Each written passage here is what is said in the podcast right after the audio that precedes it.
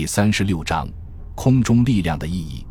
本章中讨论的几场会战驱散了1919至1939年所谓的专家们用文字笼罩在空中力量的意义之上的乌云，将它展现在战争本质的阳光之下。这些会战证明，飞机的主要用途不是充当炸弹货车，而是作为一种新型的运输手段，以它为核心可以改变战争的形态。假如那些二十年来长篇累牍的讨论用炸弹打击战列舰、炸弹打击工厂和炸弹打击平民时期的专家们有一点历史头脑的话，他们就不会看不出飞机对战争的影响与第一次被用于军事用途的马匹的影响没有任何本质的区别。军马的主要影响是什么呢？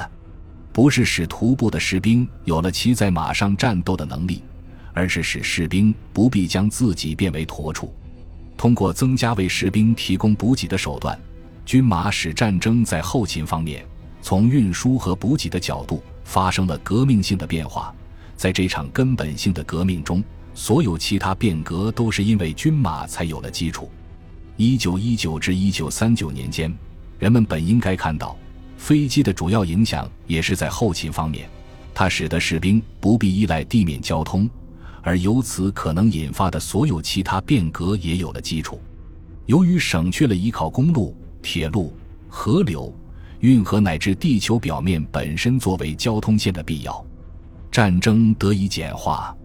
以前，战争对军人而言是基地、交通和战斗部队的问题，而现在成了只需要考虑基地和战斗部队的问题。正如一位作者思考空中运输在缅甸的影响时所述，它使地面的部队指挥官不必再为掩护交通线而忧虑，减少了大规模修筑道路的必要，从而大大简化了后勤问题。他还写道：“值得一提的是，即使在从铁路终点到前线的相对较短的交通线上，卡车往返一次也需要花十二天左右。如果计入机动运输车辆消耗的汽油。”那么估计每天需要十八辆卡车才能向前线输送一卡车的物资。另一方面，一架载货能力约为三吨的飞机可以每天输送三次，因此能完成大约五十四辆卡车的运输量。此外，单是这一架飞机就可以在同一天将多达六十名伤病员后送，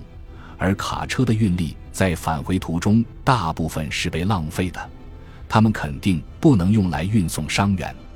所以，空中运输不仅是东南亚会战中至关重要的因素，它还帮助我们在人力、机动车运输和筑路材料供应方面实现了显著的节约，为我们的部队提供了很高的灵活性，使他们能够克服我们在对日战争初期遇到过的所有不利条件。这种形式的战争技术已经有了长足发展，但还有巨大的潜力可挖。在缅甸的历次会战中，合计有超过一百一十八万吨的物资和装备，以及一百三十八万人次的部队是通过飞机运输的。在印度和中国之间，飞越驼峰的空运量最高曾达到每月七万一千吨。虽然正如以上数字所示，飞机能够将天空变为后勤补给线，还能够掩护基地和作战部队，但它不能将天空变为作战基地，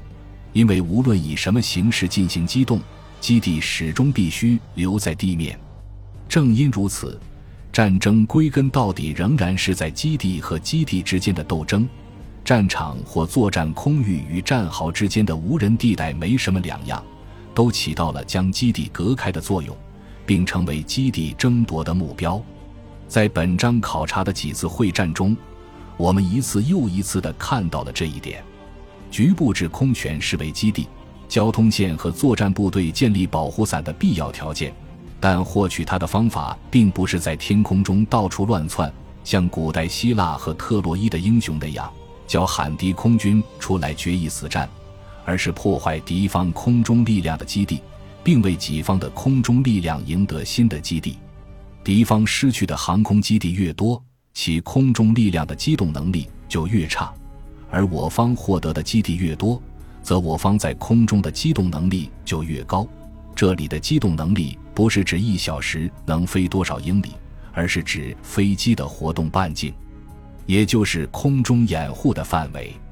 一旦某个区域有了空中掩护，为了赢得行动自由，接下来应该实施的两种作战就是打击敌军的基本机动能力，增强我方自己的基本机动能力，及协助我方的陆军和海军将基地向前推进，最终把敌军的基地也占领下来，消除无人地带。